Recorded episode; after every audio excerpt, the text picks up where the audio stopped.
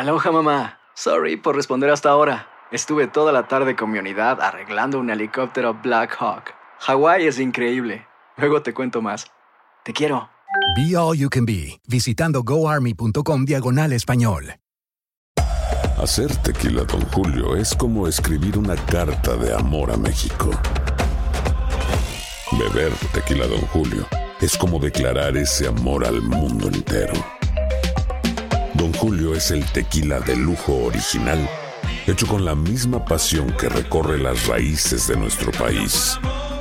Porque si no es por amor, ¿para qué? Consume responsablemente. Don Julio Tequila, 40% alcohol por volumen, 2020. Importado por Diageo Americas, New York, New York. Hay gente a la que le encanta el McCrispy. Y hay gente que nunca ha probado el McCrispy. Pero todavía no conocemos a nadie que lo haya probado y no le guste. Para, pa, pa, pa. ¿Qué tal mi gente? Te saluda Emanuel González de Mark Wahlberg Auto Group. Somos la agencia más grande de Chevrolet y GMC de todo Columbus, donde encuentras los carros y camionetas nuevos, cero millas al mejor precio. También contamos con más de 800 carros usados de todas las marcas en inventario. Te podemos aprobar con número ITIN y aceptamos identificación o pasaporte de tu país. En Mark Wahlberg te esperamos con los brazos abiertos. Visítanos hoy mismo, 3900 West Broad Street, al oeste de la ciudad, a un lado del casino. Te atendemos completamente en español. Márcanos ya, 833-699-0792. El siguiente podcast es una presentación exclusiva de Euforia On Demand. Queridos amigos, ¿cómo están? Bienvenidos a Epicentro. Bueno, pues es un gusto estar con ustedes como siempre. No hay plazo que no se cumpla y el plazo se cumplió. Ayer, día 14 de diciembre, por cierto, un día muy solemne en la historia de Estados Unidos porque se cumple un aniversario más de el eh, círculo más profundo del infierno, lo que ocurrió en eh, Sandy Hook Elementary, la primaria Sandy Hook, hace ya mm, algunos años, creo que seis años, si la memoria no me falla, cuando un eh, loco absoluto de apellido Lanza, un uh, muchacho, ingresó con rifles de asalto semiautomáticos y acabó con la vida de decenas de pequeñitos de, en edad de, de- preescolar. Es, es eh, la definición misma del infierno lo que pasó en ese mm, lugar. Y, bueno, como anécdota, Barack Obama siempre dijo que ese día había sido el más difícil de toda su presidencia, y tuvo varios, ¿eh? Pero ese día partió Obama. Él mismo lo ha descrito así. Por el horror que se vivió allá, por la impotencia de no poder hacer algo para pues controlar la venta y la tenencia de estas armas de destrucción, en este caso masiva, porque cuando se pierden decenas de vidas, sobre todo vidas tan inocentes, cualquier vida, pero sobre todo vidas tan inocentes, lo que estamos hablando es de algo de verdad horrendo y brutal, la barbarie. Y Obama esa tarde lloró, lloró, lo recuerdo muy bien, cuando describió lo que había ocurrido en Sandy Hook. Eric Holder, que si la memoria no me falla, era fiscal general estadounidense en aquel momento, vio, siendo fiscal general, las imágenes de la masacre que dejó tras de sí este tipo Lanza en la primaria Sandy Hook. Y recuerdo que Holder declaró, si no en esos días, sí después, que ningún ser humano tendría que ver las imágenes que él vio, que no hay manera de describir lo que él vio.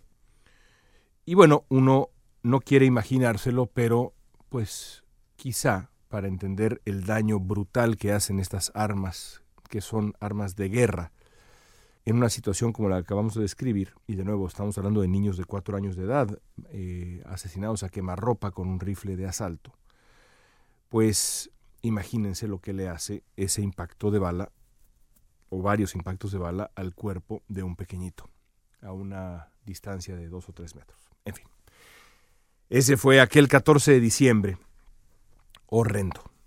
Yo siempre he dicho que si las cosas no cambiaron ese 14 de diciembre, después de lo que pasó en eh, la primaria Sandy Hook, allá en Connecticut, con la discusión sobre la eh, compra y tenencia de armas, sobre todo este tipo de armas, estos rifles semiautomáticos, armas de asalto, rifles de asalto, pues realmente nada iba a cambiar esa discusión. Y lo sigo pensando, porque no puede haber nada más horrendo que lo que se vivió ahí en Sandy Hook. El día de ayer, también 14 de diciembre, se vivió otro día histórico para Estados Unidos, en este caso por el triunfo ya definitivo, ya formal, en lo que antes era pues básicamente un proceso meramente burocrático y casi burocrático. Eh, nadie en realidad seguía la votación de los electores en el colegio electoral, era un se daba por sentado que iba a transcurrir completamente en paz, en calma y de acuerdo con los resultados de la elección. Pero en esta ocasión, dado que en la Casa Blanca hay un señor que insiste en no aceptar su derrota electoral, pues la dinámica, el proceso dentro del colegio electoral se siguió muy de cerca, muy a detalle, y Joe Biden fue confirmado una vez más como el presidente electo de este país. Una vez más Donald Trump ha perdido la elección. ¿Cuántas veces ya está viviendo un Groundhog Day de derrotas el presidente de Estados Unidos? Porque perdió en la jornada electoral, perdió en los días posteriores, perdió cuando cada estado certificó su, su, proceso electoral de manera muy visible gracias a la terquedad de Trump, perdió, por supuesto, en las derrotas que ha, ha, sufrido en la Corte, decenas de ellas, perdió en la Suprema Corte y ahora vuelve a perder en el colegio electoral. No se cansa de perder Donald Trump. Así que Biden es presidente electo de este país. A pesar de su grosero intento por revertir el resultado de la elección presidencial, Donald Trump va a dejar el poder el próximo 20 de enero.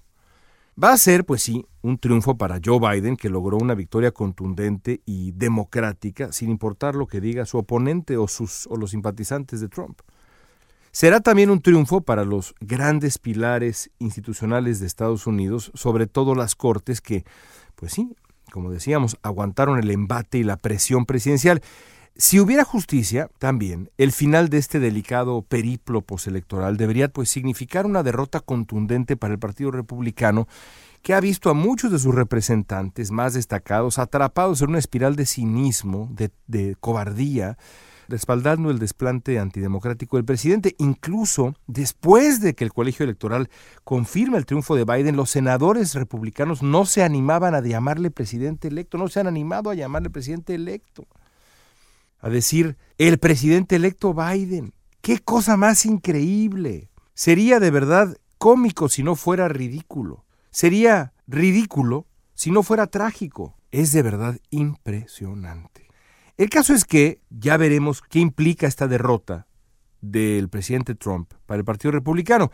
Es posible que haya una derrota para el Partido Republicano más definitiva todavía cuando a principios de enero Georgia vote en esta segunda vuelta a los dos senadores, elija a, los dos senadores que faltan para conformar la Cámara Alta. Si ganan los dos candidatos demócratas, bueno, Biden contará con mayoría legislativa en el Congreso entero y el Partido Republicano pagará las consecuencias de este coqueteo con el autoritarismo. Habrá que esperar. En cualquier caso, algo es un hecho. A partir del día 20 de enero del 2021, el presidente de Estados Unidos será Joe Biden. Trump va a estar de vuelta viviendo como ciudadano común y corriente, seguramente en su mansión en la Florida o algo así. Por desgracia, nada de esto implica que Trump va a desaparecer del escenario o que no haya hecho ya un daño duradero a la vida democrática de este país, a pesar de que el sistema judicial de varios estados, incluida la mismísima Suprema Corte, que tiene una supermayoría conservadora, a pesar de que esas cortes desecharon sin titubeos las patrañas del fraude, la retórica conspirativa de Trump ya ha tenido un efecto claro en, formar la narrativa de la elección, al menos entre un gran número de votantes republicanos. Los sondeos demuestran que, pues, eh, en algunos casos apenas eh, uno de cada cuatro o incluso uno de cada cinco republicanos reconoce como legítimo el triunfo de Biden. Es un número desolador producto directo de la insidia trompista, de la colaboración de estos republicanos cínicos de los que hablábamos, eh, de la colaboración también del gran cinismo y desfachatez de los medios de comunicación que son afines al trompismo. Pero ahí están, por más desoladores que sean injustos, ahí están, y Biden tendrá que esforzarse de verdad si es que quiere revertir esa injusta percepción de su supuesta ilegitimidad. Pero bueno, ¿qué hay del propio Trump? ¿Seguirá en la política como ha advertido que piensa hacer? Pues no es imposible. Pero también hay que decir que faltan cuatro largos años para la elección del 2024. Es difícil predecir cómo va a ser Estados Unidos entonces cuando la pandemia pues ya sea un recuerdo y la economía se haya, uno calcula, recuperado. Es posible que los millones de votantes que apoyaron a Trump añoren su figura carismática y Trump pueda regresar, pero también es posible que Trump, que para entonces tendrá 78 años de edad, trate de imponer, por ejemplo, a uno de sus hijos en una suerte como de intención de sucesión dinástica, si es que la familia todavía tiene apetito por la vida política. Lo más probable, sin embargo, creo yo, es que sean otras las figuras que traten de tomar la bandera populista y etnonacionalista que Trump ha convertido en el estandarte, por desgracia, del Partido Republicano Moderno. Y aquí es donde creo que debemos identificar claramente a quién podría tomar ese estandarte, esa bandera. Yo pienso en dos personas, hay más, pero yo pienso en dos, dos senadores republicanos, Tom Cotton y Josh Hawley, que para mí son los herederos más naturales del trompismo y sugiero que nos grabemos sus nombres. Cotton y Hawley, ambos, son, en varios sentidos, más peligrosos que Donald Trump. Vamos uno por uno. Cotton es senador por Arkansas, tiene un doctorado por Harvard, es veterano de guerra en Afganistán e Irak. Ahora, de aquello, de su experiencia en la guerra, pues parece haber aprendido poco o las lecciones equivocadas. Tiene una disposición belicosa alarmante, una mecha corta Plenamente conservador, está además en contra de una reforma migratoria, rechaza cualquier medida para controlar la compra y tenencia de armas de fuego. Y muy al estilo de Trump, Cotton se ha insertado en la llamada guerra cultural estadounidense, cuestionando, por ejemplo, el movimiento Black Lives Matter y demás. Ahora, Josh Hawley, Josh Hawley, senador de Missouri, es una versión más calculadora de Cotton. También es veterano de guerra, es muy religioso, tiene una preparación académica incluso más notable que la de Cotton, y ha adoptado, y esto creo que lo hace todavía más peligroso, posiciones muy similares a las de Cotton, pero con un elemento extra y fundamental. Es muy eficaz en su discurso populista en materia económica. Holly entiende mejor que Cotton, por ejemplo, que Trump se benefició de prejuicios sociales y culturales y raciales, pero también de una creciente angustia económica. Ambos, Cotton y Holly, van a buscar la candidatura presidencial republicana en el 2024.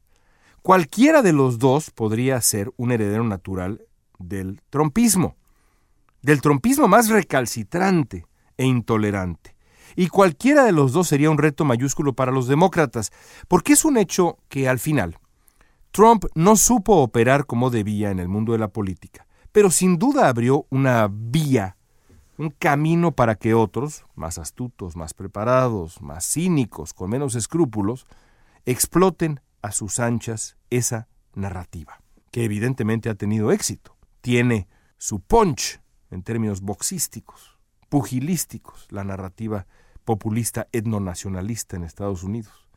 Detrás de todo autoritario hay un aspirante autoritario, tomando nota de los errores, listo para seguir las instrucciones de, que le dejó el primer populista etnonacionalista autoritario con mayor disciplina, para ser una versión más perfecta del autoritario.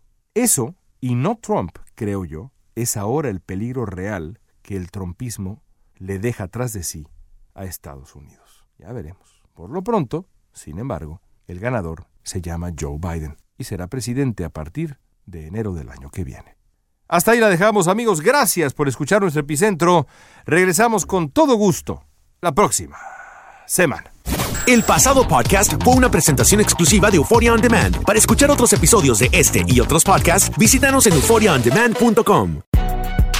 Si no sabes que el Spicy McCrispy tiene Spicy Pepper Sauce en el pan de arriba y en el pan de abajo, ¿qué sabes tú de la vida? Para, pa, pa, pa. Sick of being upsold at gyms? My guy, you're currently a base member. For $90 more, I can upgrade you to our Shred membership. For 130 more, you'll be a Swole member. And for just $300 more, you'll reach Sweat Platinum. At Planet Fitness, you'll get energy without the upsell. Never pushy, always free fitness training and equipment for every workout. It's fitness that fits your budget. Join Planet Fitness for just $1 down and $10 a month. Cancel anytime. Deal ends Friday, May 10th. See Home Club for details. Ohio, ready for some quick mental health facts? Let's go. Nearly 2 million Ohioans live with a mental health condition. In the U.S., more than 50% of people will be diagnosed with a mental illness in their lifetime. Depression is a leading cause of disability worldwide. So, why are some of us still stigmatizing people living with a mental health condition when we know all of this? Let's listen to the facts and beat the stigma. Ohio, challenge what you know about mental health at beatthestigma.org. ¿Quieres regalar más que flores este Día de las Madres? The Home Depot te da una idea. Pasa más tiempo con mamá plantando flores coloridas, con macetas y tierra de primera calidad para realzar su jardín. Así sentirá que es su día todos los días. Llévate tierra para macetas Bigoro por solo $8.97 y crece plantas fuertes y saludables dentro y fuera de casa. Recoge en tienda y sigue cultivando más momentos con mamá en The Home Depot. Haces más, logras más. Más detalles en homedepot.com diagonal delivery.